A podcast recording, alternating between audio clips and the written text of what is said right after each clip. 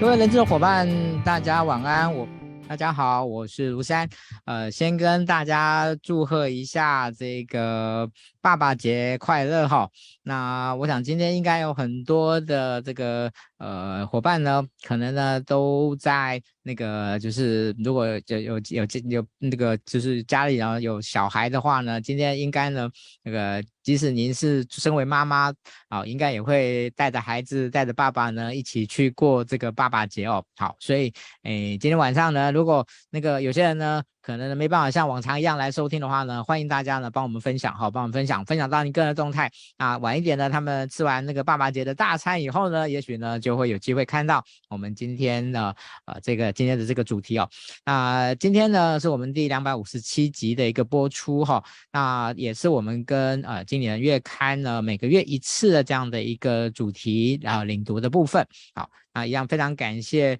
呃，今年月刊的副总编辑呢，我们说人资圈里面呢，现在目前最大家最熟知的今年月刊的一个代表性人物哦。那来，我们先请那个就是副总编跟大家打声招呼。嗨，师长好，各位人资小周末的伙伴们，大家好，我是张玉琪。OK，好，谢谢玉琪总呃副总编哦。好，那那个他的那个英文是 Amy，所以呢，我会用那个 Amy 副总编的这个比较简称的方式来跟大家那个互来跟来称呼来互动这样子。好，那要特别跟大家说明哦，其实各位呢那个看到那个大大的月刊上面《孙子兵法》哈，这个是我们这一期的的主题。好，那呃《孙子兵法》呢，确实在台湾呢是一个非常。呃，夯哦，就是一个非常长卖型的一个主题哦，就是呃，有一群那个对于《孙子兵法》呢非常非常福音，非常那个信服，然后呢，呃，尤其是很多商界的人士哈、哦，其实对《孙子兵法》呢可能都挺有研究的这样子。那这一次呢，呃，今年月刊呢在《孙子兵法》这个主题上面呢，呃，也是算推陈出新了哈、有很多在《孙子兵法》上面的一些更落地的一些思考哦，更现代化的一些策略的应用的部分的连接哈、哦，我觉得大家有兴趣可以看，非常非常的精彩。好，但是呢，也因为这样子，所以呢，我们决定呢，挑了这一次呢，在整个篇幅上面呢，几乎不输给哈，不输给我们的这个主题月月主题的这一个特别企划，也就各位看到的解密那个伊隆马斯克哈。那我想这个伊隆马斯克大家呢，呃，对他绝对不陌生哦，大家也都很清楚他在呃目前呢，呃，整个世界上呢，作为一个创意创业者，作为一个发明者的这样的一个趋力趋势的引导者的这样的一个。一个非常重量级的这样的的一个人物，好，那嗯这一期的这个今年月刊呢，哦，我想在这个特别企划的部分，哦，如果以前您可能对于这个 Elon Musk 呢，可能了解呢稍微可能比较片段一点，哦，不是那么完整的话，那其实利用这一期呢，其实呢是可以挺完整的，哦，非常呃快速的来看到它的一个方方面面，好。那同时呢，啊，我们挑选这一期还有一个原因是，啊，在这一期的有关于这个呃解漏解密 Mask 的这个里面呢，呃，其实提到的有两篇都有提到有关于在人才，在有关于这种企这个就是呃人员管理的这个部分，好，那我们觉得这个其实跟人资呢可能会更有连接度，好，所以呢我们就把它啊这次呢改为啊这个特别计划的一个部分，好。OK，好，这个是我们的一个前言哈。那同样的一样，就是帮我们把今天的这个直播分享的分享到您个人的一个动态。那我们在今天最后哈，最后呢，感谢那个今人月刊的的赞助。那我们今天最后会抽出三本哦，本月份的这一这个杂志啊，这个月刊呢，来送给大家。好，所以呢，赶快那个，其实我常想，你如果你有看我们的直播，没有帮没有分享，我觉得这个实在是我我不知道道理何在啊，因为你就就就。就我们这个随手就这样分别，而且可能就有机会这个那个抽到这个月刊，所以真的，如果您有帮我们看，您您有看到我们的这个这个这个我们的直播，请你就随手分享到您个人的动态上，好吗？哦，感恩感谢。好，那我想，呃，同样的，我们在一开始的时候呢，我们一定会先来请教一下那个呃副总编哦，就是呃，其实我相信，呃，这个月开呃主题月主题啊，或是特别企划要，一定是你们每个月最重要的一个几个，诶，这个就是主要的设定的这样的一个一个主题哦哦，那这一次为什么是以那个那个 Elon Musk 的这个这个作为特别企划？哦，我想要来请教一下，以前都问的是那个月主题，然后我们这次来问一下，问这个特别企划的部分，他会用什么样的角度？那为什么这一篇呢不选做月主题，而是选做特别企划？呃，首先其实。要不要谈论 Elon Musk？我们在大概在去年前年的时候，编辑部就已经讨论过这个题目。那其实这应该可以，大家都可以相信，Elon Musk 已经是呃，就是现象级的创业家。大概没有人不知道他的名字，也没有人不知道他的品牌。那只是说，在前两年我们讨论他的时候，这个 Tesla、SpaceX 都才刚开始而已。然后。是呃，可以说 Elon Musk 的这个狂人的形象是远比较胜过于他企业家的形象的。所以在前两年我们讨论这个题目的时候，一直在想说要不要做他的时候，是觉得说好像他给人的形象是像是一个天才，所以。很难跟他学东西的话，就很难比较比较难用我们经理人月刊这种知识拆解，就是帮读者分析这个成功的心法的角度来处理。所以当时的讨论 mask 的题目的时候，比较像是，呃，如果就一个大家都很感兴趣的人物来说，我们能不能去介绍几件哦你所不知道的 Elon Musk 的十件事？当时一开始的出发点比较像这样。但随着这个 Tesla 跟这个 SpaceX，甚至它的其他的公司都开始做出成绩哦，这个特斯拉甚至已经成为就是全球的电动车第一品牌。那 SpaceX 不仅是呃载货火箭成功发射回来，连载人火箭都已经成功发射，所以大家对于它的形象已经。狂人的形象当然还在，但是另外一方面是，他是一个 builder，就是他是真的可以实打实从零开始把东西做出来，他是可以实现你以前认为可能是科幻的东西，或者是梦想中的东西。那这时候我们就再去讨论说，那到了现在这个阶段，我们去讨论 Elon Musk 他的魅力何在？他是怎么想事情的？我们相信是，呃，就现在而言，是更多人去想知道他到底是在这个年代。如果说他是，甚至于他在今年登上全球首富哦，这又是一个新闻。那他跟推特的新闻也是让你觉得，哎，好像又跟我们平常理解的这种你知道企业家、创业家的形象有点不一样。所以，他同时还包含，呃，仍然有着他以前狂人的那个样子，但是又有非常。傲人的成绩，在企业上的成绩，那我们就想说，我们可以来做一个，趁现在可以来做一个真正是呃深入或是全面性的剖析的一个一个专题。那在这个专题的角度里面呢，我们其实也是从他。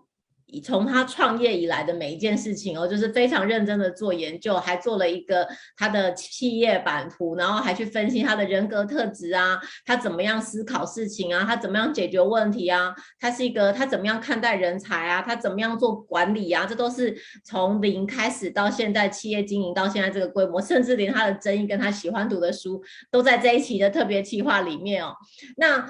这个我相信这个特别计划的分量是跟主题学习的，跟我们的 cover story 一样重的，所以这一期真的很值得大家买回去收藏。真的，那个我自己在看的时候，呃，就觉得哇，那个以前其实特别计划的分量已经不算轻了，好，但这一期的话，这个就几乎是。呃，快要两个在一起了，这样子，这个比等量而观之的这样的一个状况了。嗯，嗯，好，所以呢，我想我们呃大概了解了为什么会做这样的一个计划的一个期端啊。那我我想在关于今天的主题哦，其实我自己有一个小小的一个观察哦，给给想要那个请教一下那个副总编老，就是。我我一直认为哦，我两我用两句话来形容，就是我一直认为呢，Elon Musk 呢是在那个轻创业，就是轻量轻投资创业的时代里面的重量级创业者，因为现在我们在谈很多很多所谓的创业新创的部分，其实都是属于那种呃网络的创业，都是属于那种呃相对而言比较服务型创业的这样的一个一种啥。对于这种这种这种，我们说这种这种二十世纪初那种哦重工业式的或大型生产式的这种重量级的的一种创业哦，其实除了 Elon Musk 以外，还真的讲不出其他的的一一些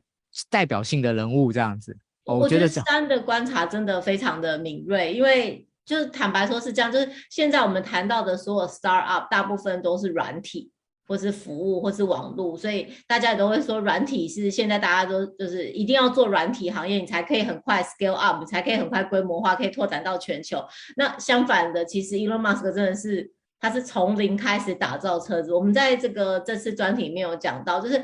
大家都会问他一开始他在要做特那他当那个 Tesla 执行长的时候，大家就问他说：“为什么是汽车产业？为为什么你要做电动车？这个产业，汽车这个产业本身就已经没有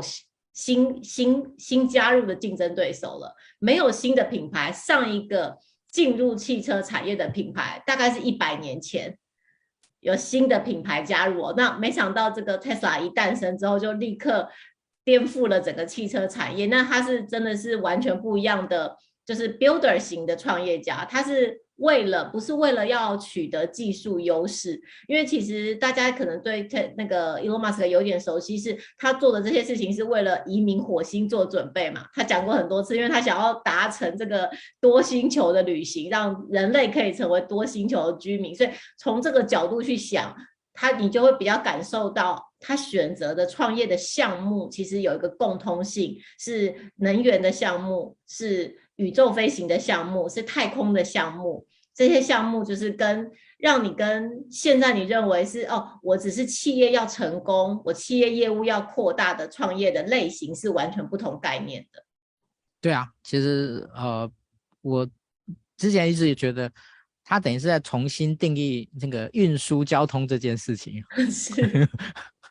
哦，完全是真，真的是非常非常的可怕的一个，所以呃。刚才呃，那个副总编也提到了他的整个事业的这样扩张的部分。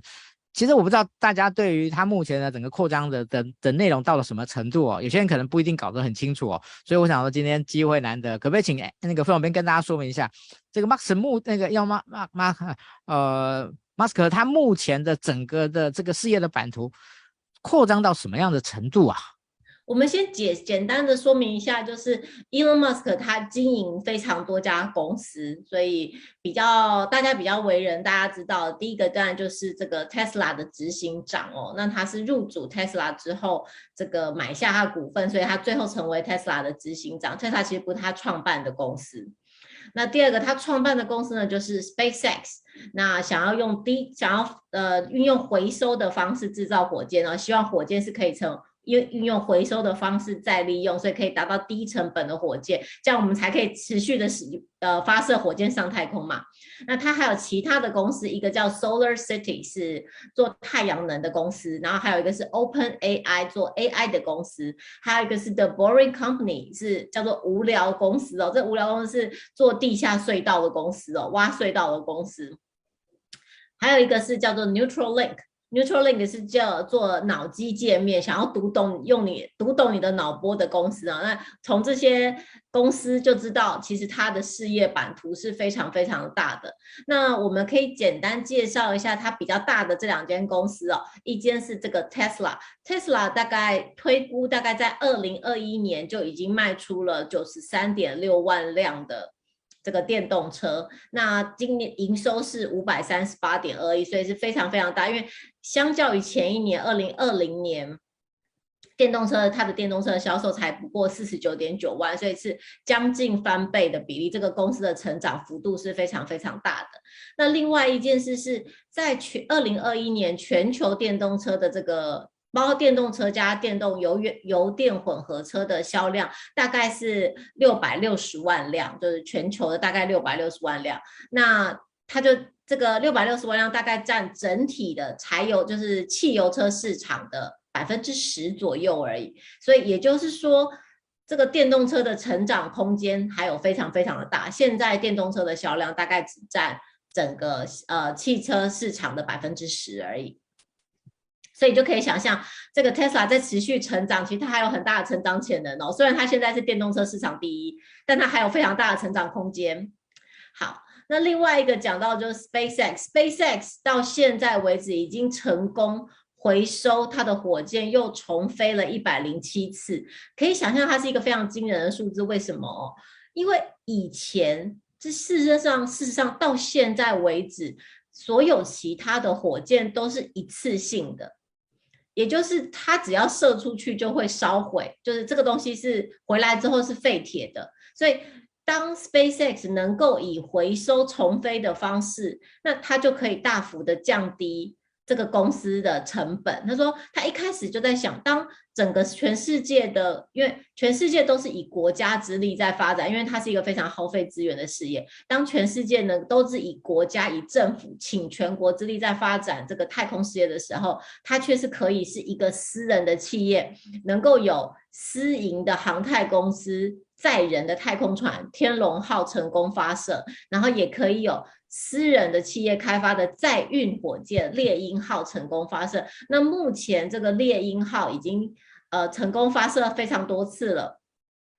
然后这个天龙号也是哦，所以接下来这个呃 SpaceX 的计划就是除了载运火箭，它已经成为这个 NASA 的正式的供应商，就是从事呃货运补给啊，所以从这两个它的代表性的公司，你就可以看到它。完全基本上是完全的不同领域，但他都可以在这里做到世界第一。嗯，真的是太强了，对，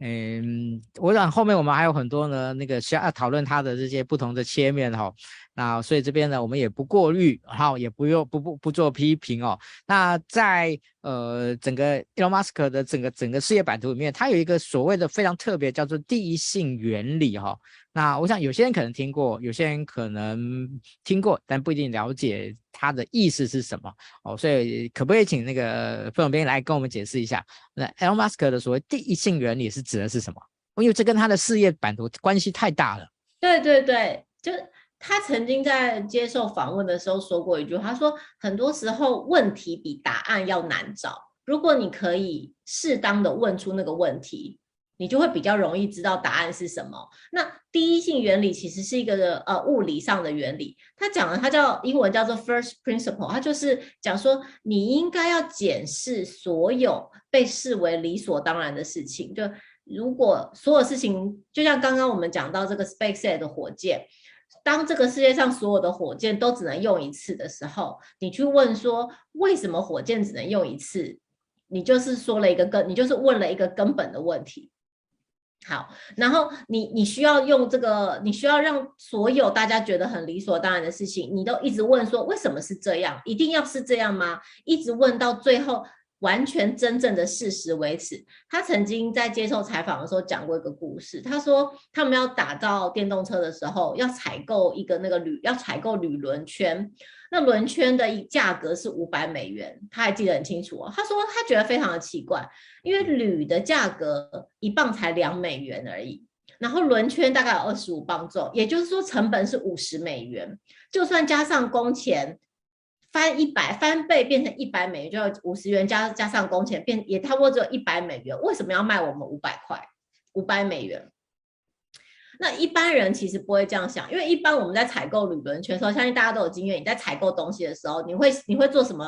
样的采购方式？你通常就是去问三家卖轮圈的店，然后看谁谁比较便宜嘛，你就会得到一个轮圈的市场行情，然后就会告诉你说，哦，轮圈的市价就是大概在三百到六百元之间，所以五百元不是太离谱哦，然后你可能就会采购了，但是。Mask 不会这样想，他会觉得这些这表示所有的人都被剥削了，所以你必须要问到底，问到说这个领域当中最基本的事情是什么？到底什么事情是真的？铝的价格是真的。他从他用第一性原理重新探讨了这个铝的轮圈的价格，所以他可以得到很便宜的轮圈，他可以自己做出一个新的轮圈来，就不用花到这个成本。那他一直把这个第一性的第一性原理的这个概念呢，应用在他所有的事业里事业体上，很简单，是因为他做的电动车跟他做的他呃这个 SpaceX，其实都是一些没有别人做过的事情，所以你不能用类比的方式去推论要怎么样做才会成功，你没有办法用。其他人做过的事，或是其他人正在做的事情，去思考我要怎么做。你要去思考的是很基础、很基础的真理哦，从这个当中去论证，而不是去类推。所以他就在讲到说，比如说特斯拉员工，他还要举个例子说，特斯拉的员工在请款的时候，如果你说为什么这笔款项是这个这么多钱，如果你就说因为预算就这么多。那他可能会就会把你打回票，因为你就没有去检视，你就没有去检视他这笔钱是不是该花的，你的大脑已经没有去问最基础的事实了。这就是为什么就是第一性原理，其实他就是无时无刻不在运用这件事情，在他的所有的这个事业里面，这个我相信回去检视最基本的事实的这一件事情，对于就是所有的读者，所所有的就是人资伙伴们也都是非常有用的。呃，副总编，他跟我们以前呢、哦、有一些企业。呃，会气或者一些气管专家会常谈的，就是说，呃，我要连续追问七个问题，然后，例如说金石管理啊，然后他对对对，好像不太一样，对不对？啊，因为其实五个为什么啊，它是从表象开始往下问嘛，我我觉得他们根本上有可能会得到同样的结果，因为五个为什么也是一直打，就是追根究底去问为什么是这样，为什么这样子，为什么这样，然后。呃，Elon Musk 的这个第一性原理，它也是去追问最根本，你完全可以确定一定是事实的事情是什么？就像刚才铝轮圈的价格，你一定可以确定的事实是什么？可能是铝的价格、铝的重量，就所以他们会得到呃，第一性原理比较强调是你要去得到最根本没有办法争议的事实，再从那个上面去论证说你要做的事情。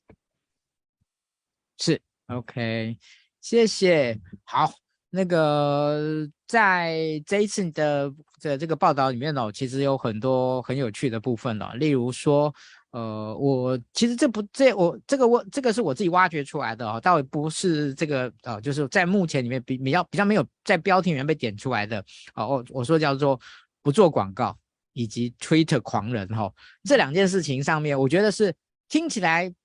蛮挺矛盾的，但是呢，我又觉得呢，也许如果我们从刚才那个第一性原理，就是我们一样去追根究底。如果我们要想要让更多的人知道我想要告诉他的资讯，去说服他的时候，我是要做广告呢，还是要直接诉诸于 Twitter 呢？这个是我觉我我我发现到的这样的一个很有趣的部分。好，那那个不知道傅总编在这一件事情上面，就是他同因为你们同时报道了这两件事情。同时的把这两件事情拿出来讲。嗯，对啊，其实呃，他就讲到说，他觉得不需要做广告，因为他觉得他只要把东西做出来，这个东西够好，就会就会卖，是不用做广告。但确实就是就像施安讲的，另一方面，他本身又是一个 Twitter 狂人呢。我们在这次报道里面有去计算，因为大家都说他很爱 Twitter 嘛，就是很爱 tweet。那我们有去计算说他到底。就是到底发了多少次推文，然后在我们这个制作期之前，我们算了他的六月号，就是呃整个六月啦。用整个六月来算的话呢，他一天平均发表了十二则推文，就他真的很常很常使用推文，而且不光是我们哦，其实这个《华尔街日报》也曾经分析过他在。从二零一一年到现在，大概发表了这个四千九百二十五条推文，就非常非常多的推文。就是所以今年六月大概就一天发十二则推文。所以其实你你说这些推文代表什么？就是你可以说是他就很爱讲话，但也可能比如说像诗安，他可能就会认为。他自己就是最大的明星啊，所以他其实不需要 广告，他就是用这个 Twitter，他就可以，就是用使用 Twitter，他就已经够他的分量。那事实上，他后来还发现，就是大家都知道这个争议嘛，就他甚至于爱 Twitter 爱到他一度想要把它买下来，就自己拥有一个媒体啊。对啊，因为这个讲起来有点复杂啦，就是他对于呃，就是 Twitter 在那个一些所谓的政治的选这。正确性选择上面呢，他有他的一些不同的看法哦。但这个我觉得那个我个人没不，我觉得没有什么不不好不宜批评哈、哦。所以这边我这点到为止。嗯、OK，好，在今天的呃上半场的部分呢，我想的最后一个想要请教一下副总编的是有关于这个就是 Elon Musk 他的一个领导风格的这件事情哈、哦。当然，他绝对是所谓的这种个人崇拜式、个人魅力式的这样的一个领导风风格哈。哦，但是这个跟最近的这十年来呢，大家所所倡导的所谓团队型的领导风格，这个落差挺大的。其实落差非常大，所以呃，我们在这次在做这个题目的时候，也一直保守的这个，就是也不是一昧的去推崇他。其实他做的非常多事情都是非常有争议的，就是像他在 Twitter 上随便讲一句话，可能就会造成某一家公司的股价。暴涨或是暴跌，他也曾经害过他自己的公司，还让他自己丢掉了一些职位，因为他呃乱乱讲话嘛。所以并不是他做的所有事情都是对的。那他的管理风格也是一样，就是跟他的人一样是呃非常激烈的。像其实像现在疫情起来，其实我们有一个新的这个工作趋势是远距办公嘛。那很多很多的公司都远距办公，那也有非常多的研究都在提出说，哎，其实弹性的上下班时间对人是对员工是很有帮助的啊，可以员工的效率也会更高啊。但是呢，其实他今年就是 Elon Musk 在今年五月的时候就已经说过，要求所有的管理阶层每周都一定要进办公室。四十个小时，那基本上就是一每天都要来上班嘛，而且很长。而且他说四十个小时是最低要求，这个时间呢，已经跟工厂的员工相比来说已经比较低了。如果有任何人没有办法达成这项要求的话，你就来找我。就亲自来跟我讨论，对不对？也就是说，其实他是一个非常个人魅力型的，你可能就会觉得，你看他的优点的时候，会觉得啊，他真的是天才，他真的很棒很棒。但是他同时会有他呃独断独行、不听别人话的这个时候，这跟我们现在的领导风格其实是差距蛮大的。那至于就你欣不欣赏这样的作为，可能就是见仁见智啊。是啊，那个。对于那个他那时候下达这道命令的时候呢，我想呢，大家可能就就吓了一大跳哦，可能会觉得说哇，他真的是反其道而行。可是当他下了这道命令的时候呢，其实反而让我呃警觉到了，在我们今天一开始的时候，我们提到的，他其实是一个一个在这个世代里面非常非常少数的世界级的这种制造业的巨头。嗯，好，所以。它跟那种服务业的巨头完全是不一样的。对对对，就是你会那种举双手赞成，哎，大家都远距上班啊，就比较像是我们刚刚前面谈到的这个软体业的，因为他们是他们这样做是完全不会业务，其实是不会受到影响的，或是哦，你要借着这个成这个呃这个机会数位转型，但其实对于制造业来说，其实有很多很难做到的地方啦。哦，所以那个恐怕他也做，他也讲出了很多制造业、制造业的那个大老板的心声啊。老板们的心声有有有，我相信一定有这样子。而且他不是，嗯、因为这时候讲到他还有个争议，就是呃，不是他有一天讲说 ESG 是个骗局吗？是，对，就其实他就是真的是蛮蛮敢讲的啦，我觉得。嗯，因为大家都认为。他是 ESG 的巨头啊，是，哦，但因为他被踢出那个那个呃道标普道琼指数的名单，所以他非常不那个愤怒嘛。他讲说，他觉得我就是 ESG 的代表性人物，竟然被踢出了这个名单。但是因为我们其实，在上个月主题就有讲过 ESG，那。已经讲过一些 ESG 不只是这个环境保护嘛，其实还包含其他的面向。那其他的面向可能这个 Tesla 就没有得那么高分，从前面的争议可以看得出来。对啊，那个从他的那个争议上来讲的话，在公司治理这一块呢，恐怕那个分数挺挺值得斟酌的这样。是是是是是是。OK，好，谢谢呃那个副总编哦。这个在我们前半的部分的话呢，我们先就这个部分来做一些讨论。那后半的部分的话呢，我们然后会去从他的这个狂想跟梦想之间的差距哦，来跟大家聊，而且会聊聊这个大家更更想要知道的有关于人才哦，有关于这个。听过反手册吗？嗯，我想很多很很多人可能呢，呃，没有特别注意到这件事情。但我觉得这一次啊，这个报道里面有特别把这个反手册拿出来做一个说明哦，哦，我觉得挺特别的。好，那当然今天我们的最后呢，会请那个副总编来跟大家说，就是到底我们该跟 Elon Musk 学什么？哦，就好像您您在开头讲的就是。那大家会觉得他是天纵英明哈，这大家都开玩笑讲说他是外星人嘛，哈哈哦，这个这个，所以呢，好像没有什么人，好像你很难跟他学什么，呃、嗯，但是呢，呃，慢慢的大家感受到，呃，也不是说他都跌入神坛，而是他让大家看到的是他从梦想到真正去实践出来的这个过程，大家能够更贴更贴切的去感受到。呃，也许呢，以前大家都说现在是诶是一个呃所谓的服务化、资讯化的时代，但是呢，那个 Elon Musk 却告诉我们，好像不是这么一回事哈。我们跟我们在后半段的时候，我们再来聊。那我们再来请教一下呃副总编。好，其实狂想跟梦想呢，我想的大概是最最常放在那个 Elon Musk 身上的。好，那您觉得在这一次的这个报道这样的一个整理，您您觉得狂想跟梦想，它到底是狂想还是梦想？这中间的差异跟差距到底是什么呢？好，我觉得先在下半场，我们先来个定个调。我我觉得，嗯、一开始大家会觉得他很疯狂的时候，很明显就是因为他做的事情是还没有被证明成功嘛，所以那时候他常常接受采访的时候都会说，为为什么你常常都会引起争议？为什么大家都会喜欢要质质疑你？就采访的时候有人问他一个这样的问题，那他就说，我觉得是因为我我做的事情。都是大家觉得不可能的事情，然后我都成功了，所以就是这，我觉得这就是这样，就是说，如果这件事情它一直停留在天马行空的想法，那它就是狂想；但如果你把它做出来，你实现了，那你就知道他其实不是狂想，他是要实现他的，那他就其实是梦想。所以，像我们刚刚前面有提到，就人家会问他说：“那你为什么要进入汽车工业？”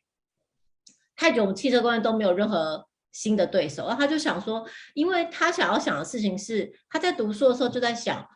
影响人类未来最大的问题到底是什么？他说，哎，我觉得影响人类未来最大问题可能是能源的问题，我们可能会耗尽所有的资源，所以我需要去寻找新的能源。这接着，然后他就开始实现他的想法，我我去人去思考说。人类未来最大问题听起来很像是狂想，或是一个哲学性的问题，但 Elon 对 Elon Musk 来说，这是一个很实际的问题，所以他就抱着这样子的问题，他去有这个问题意识去创业，所以才会看到他去寻找，还要做电池，其实做。电动车是做电池的实现嘛？他其实是在找那个电池，找替代能源，而且他也确实做了这个太阳能。所以他又在想，那其实如果地球资源耗尽，我需要有一个交通工具可以到其他的星球，所以我需要做火箭。那我觉得就是这样，这是从从他一路上的成绩，大家就可以看到，他并不只是疯狂而已，他是有能力实践他脑中想法的人。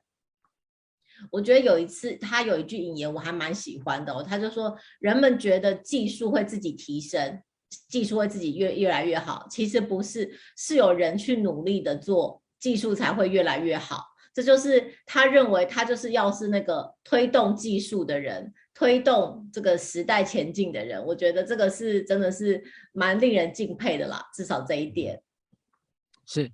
OK。好那我们接下来呢，其实有几个我觉得还蛮特别的一个 Elon Musk 上面的，也不叫标签，我觉得是一些特点哦。例如说这个 Elon Musk 时间表哦，那这个时间表呢，其实呃，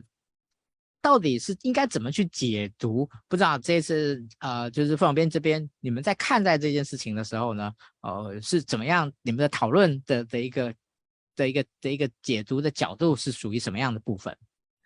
就是呃，其实大家媒体之前媒体在报道的时候，常常会有这是一个嘲讽的用语，就是 “e long time，就是其实是有一个有一点玩笑，因为他就我们里面就讲到说，Space SpaceX 一开始的这个火箭发射时程是这样定的，就是二零零三年五月完成第一台火箭引擎，六月呢完成第二台，七月呢要完成火箭的舰体，八月把所有东西组装在一起。九月的时候备好发射台，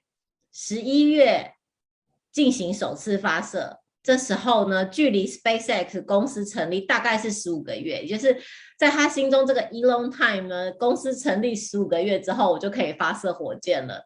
但事实上呢，SpaceX 耗费了六年，火箭才成功的升空，因为到了第四次试飞才成功，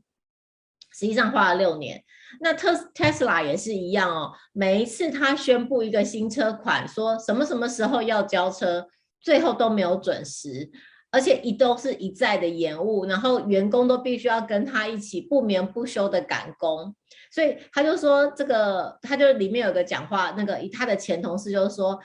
呃，他们都已经知道了，就是。如果 Elon Musk 说一小时可以完成的事情，大概就要花一两天；如果他说这件事情要花一天来做，大概就是一两个星期才做得完。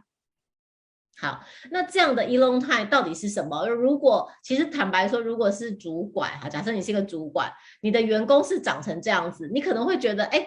他什么事情都不对劲啊，就是这个一直 delay，而且这些这种 elong time 其实跟我们平常定定时间表的方式不太一样。我们通常都是规划说，哦，这件事情要花一个礼拜。那我再抓一个 buffer 一天好了，我就这个计划可能会再延后一天，让我自己有一个缓冲的时间嘛。我觉得这是一个蛮正常且蛮合理的定定计划时间，都中间每一个节点都会有一点点 buffer。如果你就是 delay 的话，还可以最后还可以准时上线。但其实 Elon Musk 就说，他不是真心觉得，他为什么要定这种看起来过于乐观的那个交呃这个。交货时程，他为什么要这么过于乐观？他就说，因为他觉得尽可不管你抓多少时间，最后就一定会需要更多的时间。也就是说，他并不是真的很天真的认为事情会照他想象的去做，他只是认为，既然一定会延迟，那我为什么不一开始就花更快的时间激励员工去做到呢？你你一开始定的短，大家最后浪费的时间也少。然后，而且这也凸显了一个创业家的乐观的性格。你一定要对事情的完成抱着绝对的信心，抱持着乐观，你才会动手去做嘛。那即便最后总是一再的延迟，他的态度跟他的坚持也会让他绝对不会放弃这个 project。他仍然认为他一定可以实现，火箭一定可以升空，电池一定可以做出来。所以不管一再的延后，最后这件事情还是完成了。我觉得。就 Elon time 这个词汇而言，它又赋予了它新的意义。我觉得这，我我实际上我我在读这一篇的时候，也有一些新的想法，就是哦，其实每个人的这个计划永远都会花超过更多的时间。那我们是不是其实把计划想得短一点，其实对自己是一种激励，就是这也是一种就是想这种事情的角度，真的是还。蛮特别的，好，那其实我觉得这个 Elon Musk 除了这个这个 Elon time 以外呢，其实还有哦蛮多的，例如说他在呃对于人才的观念的部分哈，啊呃在这一次里面有一篇文章特别在提到有关于人才的部分，好，您可不可以梳理一下那个这个 Elon Musk 的人才观有哪有哪些特别的地方？其实人才，我觉得他讲的很很那个非常浅显，就是说他其实完全不重视学历，他认为重点这个人就是要是能够解决问题的人，只要他认为这个人可以解决他的问题，他不会管他的经验有多少或者他的学历有没有直接相关，他就会直接把他抓进来去，呃，工就是。让他去解决他想要解决的问题。那一旦他遇到他认为是一个人才的人，他是会倾尽一切的热情去招揽他。他一发现人才，就会直接就是一定会用极大的热情去邀请他哦。那里面我们有讲到一个故事是，是他就是就是这个人他被 Elon Musk 招揽的时候，他身上还背着这种。就算是学贷啦，就是有人有企业赞助他念书，所以他就写信给 Elon Musk 说，其实他有企业赞助他念书，所以他没有办法去加入这个 SpaceX。他就他说他一把这个履历寄给 Elon Musk 的时候，他在 Musk 在三十分钟内就回信，然后就说他可以 cover 这个赞助的这个事情。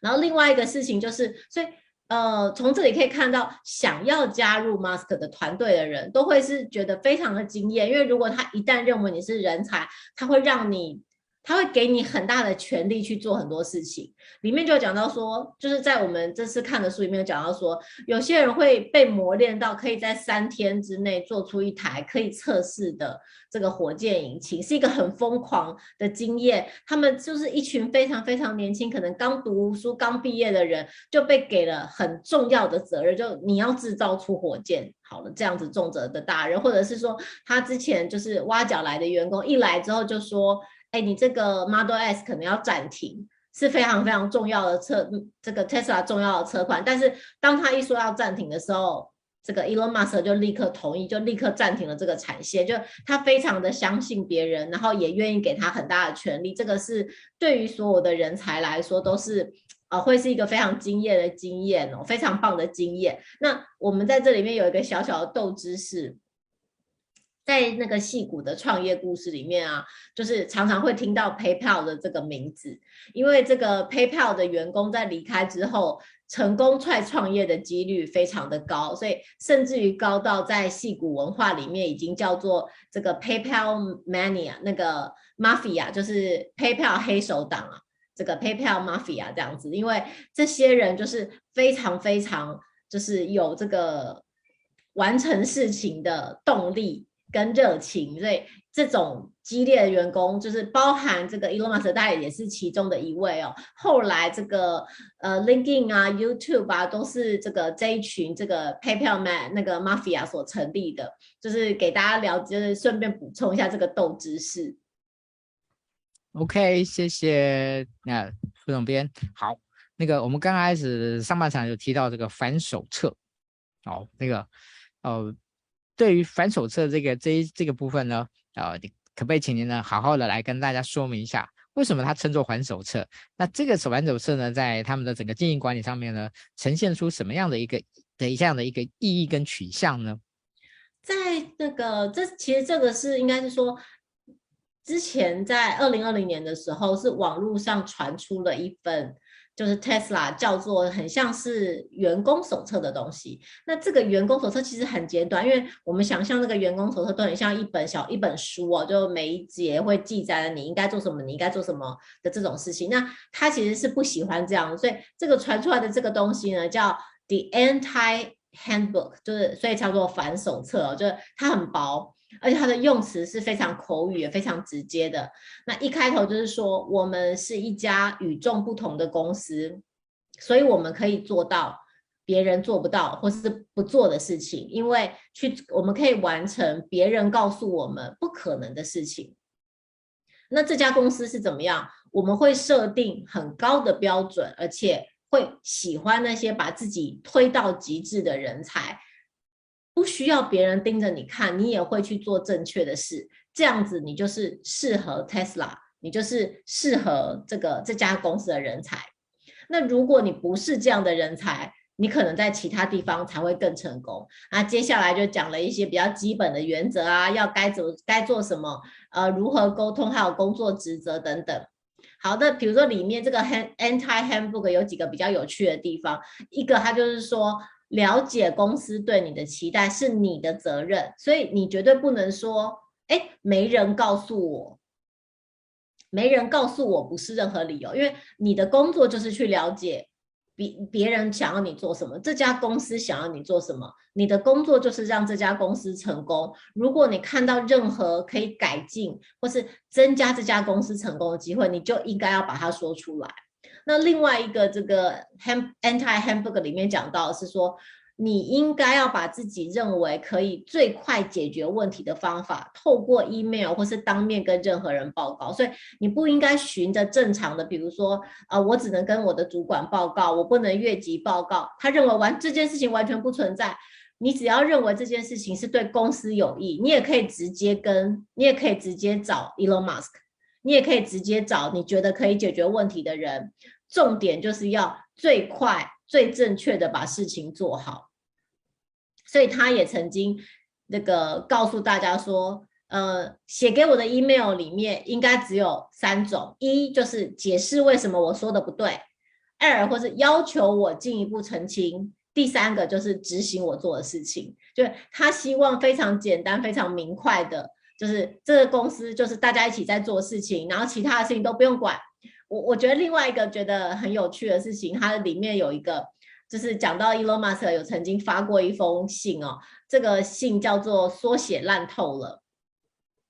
然后就是就是 acronym serious sucks，所以这个缩写说起来是 S A S S，所以叫做 S rules，就是反缩写的一个这个。读这个信件，他就讲告跟大家说，奇怪，为什么大家都在用缩写呢？这个缩写大家真的都看得懂吗？大家本来使用缩写是为了想要让沟通更简便，不用讲那么多字。但是当缩写越来越多，甚至需要一张缩写词汇表，因为你不看这个词汇表，根本不知道这些词汇、这些缩写代表什么意思的时候，缩写就已经失去它。有助沟通的这个意义了。他希望员工再也不要使用缩写，还不如把那个字就直接写出来。所以这封 email 这个 S. Rose 这边这封信也非常的有名，所以从这边可以看到他的管理跟那个沟通风格其实是很有趣、很直接，也很明快的。是哦，嗯，在。他的这个反手册，我那时候在看的时候，我自己有一个小小的疑问。这个疑问在于，它是制造业，所以其实，在制造业里面，我相信对于这种 SOP 的要求，对于这种上对下的这种管理的这种执行的要求，我相信是高的，所以。他这个反手册里面所提到的这些，其实是打破了很多。他意思是说，你为了打，只要你要，只要你能够是有效提高这个效率的，有效提高创意的哦，其实你可以打破任何的框架。是是是，这两者之间是不是存在着某一种矛盾呢？我但我相信应该是他指的这些员工跟。比如说，跟思安讲到这个产线上的员工，也许是指的是不一样的，就是会应用到不同的管理原则啦。我信，我相信可能是这样。OK，好，好。那在呃今天呢，我们在最后的部分呢，会想要邀请啊、呃，就是呃傅总编来跟大家梳理一下，就是在您看来啊、要跟 Elon Musk 到底哈、企业家可能要学什么？啊，管理者可能要学什么？那一般的创业者可能要学什么？啊，创业者可能要学什么？以及一般的工作者可能要学什么？这些的差别，嗯，啊，我想每一个人都在寻求，呃，可能就是这样的一个可能性。那您可不可以给大家一些建议呢？我我觉得应该是说，我们当初在讨论这个题目的时候，确实在编辑部里面，大家都会讨论说。哎，我们能不能跟他学什么？还是我们不能跟他学什么？就是这是在编辑部制作这个专题的时候一直有的讨论，就是很像刚刚前面分享到的，就如果他就是一个天才的话，那我可以跟天才学什么？就他就是那么聪明啊，或者是说他很疯狂，他有很多令人不敢恭维的这个事迹，那这些事情看起来仿佛就是，哎，这些事情好像不值得学习。但是在实际上，慢慢我们在就是收集资料的过程里面，我们还是有发现，其实有些想事情的方式，它未必是天才来的。就是我们其实在这一次的专题里面有，呃，因为收集很多资料嘛，我们最后有给了一个马斯特的阅读，马斯克的阅读清单哦。那他其实是一个非常非常爱读书的人。他就是像是一个书虫，小时候可能就是窝在图书馆里，然后他的家人朋友会说他可能一天可以读书十个小时哦，非常非常爱读书的人，所以透过读书去了解、充实知识这件事情，我相信是不管你是在哪个阶层的经理人或是工作者，都是呃很就 even 是天才都是这样子来的，都是不是他原本就知道，而是透过不断的学习去了解你想要完成的事情。那另外一件事情是，其实从我我觉得，我们一定可以从一另外一个人身上学习到的东西，就是想事情的方式。其实今天有讲过很多，他有很多打破框架的想事情的方式。对于我们来说，有些事情可能是理所当然的。那比如说，呃。想要预测一个准确的交期是理所当然的，那他可能就会告诉你，哎，未必是这样。就你可能也不同意，你未必要同意他，可是你可能就会很惊讶说，哦，原来有人是这样想事情的，或者说有反手册，你就想说，哦，他认为哪些事情是不需要的，缩写是不需要的，越级就是组织里面有一个固定的沟通流程是不需要的，他挑战了很多。呃，现在不管是组织架构里面，还是管理上，还是沟通上面，很多我们都已经习以为常。但他认为，为了完成他要完成的事情，很多事情都是不需要的。我觉得这也是蛮值得学习。然后最后是我自己的一个小小的心得，就是其实他在。嗯，因为他我们刚刚前面讲过，就是他的想象是火星移民嘛，就是大家都知道他他有一个火星移民的梦想，这个这种梦想可能是太巨大到你必须要有一种那个成功不必在我的心情，未必会能实现在我这一代的梦想。就是对于所有的企业家或是创业家而言，或是对于这个政府政治人物来说，可能都是。你如果有一个很巨大的梦想，你可能需要抱着成功不必在我的这个心态，但是从你现在从自身开始做起，你才会离那个梦想更接近一点，大概是这样。OK，谢谢副总编哦。好，我们今天有一点点那个空余的时间哦。可不可以请副总编来跟大家介绍一下，就是这个我们就《经理人月刊》这一次的《孙子兵法》的一个这这一期？因为我若印象中没有想记错的话，我记得之前经理人是有谈过《孙子兵法》的。啊，是是是，其实呃，经理人在。哦，真的可能是很多很多年前哦。其实哦，思安不愧是我们忠实的读者哦。当时我们是做那个特别企划，我们用《孙子兵法》是做特别企划。那那时候呢，是把里面最重要的一些概念抽取出来，跟呃商管理论做对比，跟西方的管理理论做对比。所以可能是呃中西对照，以及还有企业案例的对照，大概是这样。然后还有介绍这个。中外的经营者对于《孙子兵法》的诠释，那这一次真的是我们基本上是用了几乎《孙子兵法》里面所有的句子，就是因为其实《孙子兵法》大家都听过，可是其实它可能没有人，很少有人是每一个字每一个字把它读完的。那我们在这一次的这个专题里面，因为《孙子兵法》全本是十三篇，大概六千多个字哦，所以。其实是有办法全部，你真的要去读是很快，但是你实际上读下去又很慢，因为它是原文古文嘛。然后每一句话的解释其实非常非常的多。我们其实在这准备专题的时候啊，就出现非常非常多的解释，然后每一个解释可能是一个是贴近原文的解释，接下来就会有引申在各领域的解释。那我们从这个坊间收集到了非常非常多，因为你知道《孙子兵法》是一个非常非常大的主题。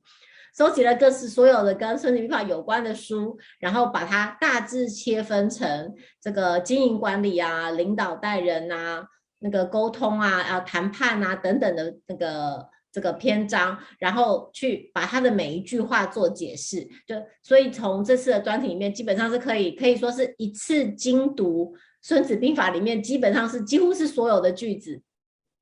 然后再提出他在管理上是或是工作上的解释。那这一次我们也有采访到，就是非常就是热呃，应该怎么讲？非常幸福《孙子兵法》的企业家们，然后去谈说他们如何去理解《孙子兵法》，又怎么样把《孙子兵法》应用在他们的经营管理上面。我觉得是，呃，因为大家都可以想象，就是很久很久以前的书。这是两千五百年以前的书，要怎么样活用到今天？甚至于一直以来都是呃都有人在讨论这本书哦。那其实它的解释一定会有非常非常多种，